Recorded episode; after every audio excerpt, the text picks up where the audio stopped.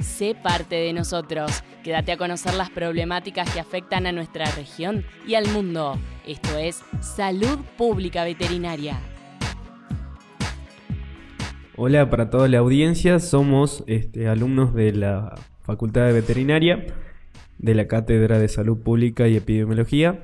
Nos vamos a referir a la rabia urbana, que es una enfermedad eh, potencialmente mortal que afecta tanto a perros, gatos y a humanos. Mi nombre es Daniel Alberto Espinosa y mi compañero es Jorge Alderete. Hola, buen día. Nosotros vamos a hablar de la rabia urbana, que es una enfermedad infecciosa viral que afecta al sistema nervioso de los mamíferos, incluyendo también a los seres humanos, que en la gran mayoría de los casos se presenta con un desenlace fatal, con una letalidad casi en un 100%, esto quiere decir que personas que se infectan pueden morir. Es una enfermedad zoonótica, eh, que quiere decir que puede ser transmitida de los animales al hombre, por eso es importante su control y su prevención. Esta enfermedad está presente en todos los continentes del mundo y en más de 150 países, por eso es importante tenerla en cuenta.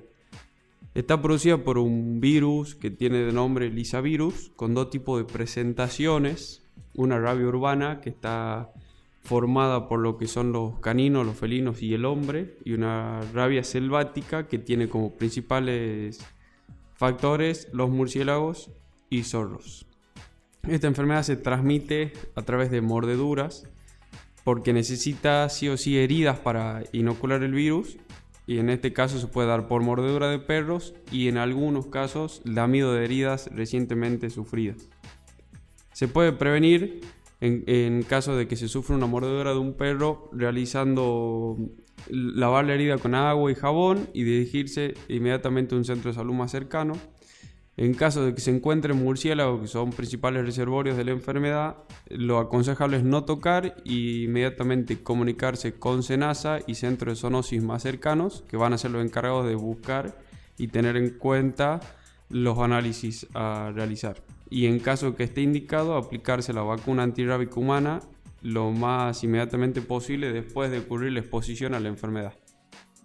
Bueno, eh, ¿cuáles serían los síntomas que, tendríamos que tener presente para sospechar sobre una enfermedad de un posible enfermo de rabia? Serían pacientes que presenten fiebre, inquietud, dificultad para tragar, dolor de cabeza, sensación de hormigueo, sí o sí en el sitio de mordedura o bien de alguna herida que haya sido lamida por algún animal que nosotros sospechemos que puede ser este, positivo a rabia.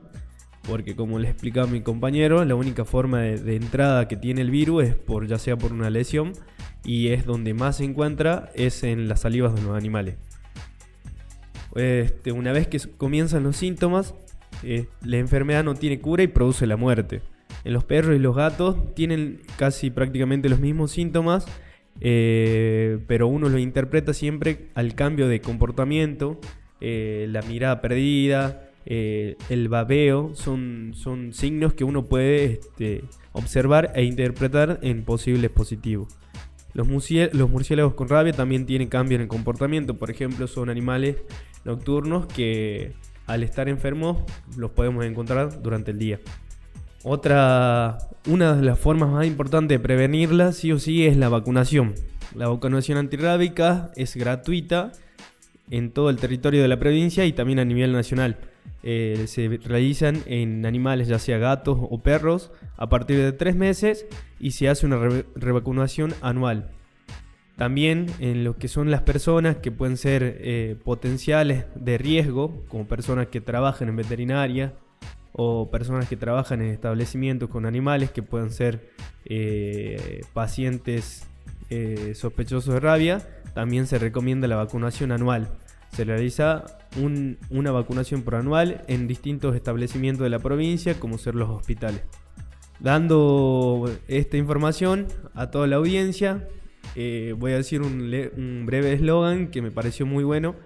Lo que da rabia es no vacunar, así que recuerden todo vacunar a sus pacientes, ya sean a sus pacientes, a sus animales, a sus mascotas, gatos y perros, y a aquellas personas que trabajen con animales, también revacunarse.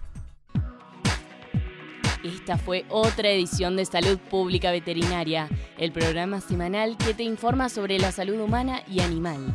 Informarte es nuestra prioridad. Te esperamos la próxima en Radio Casal.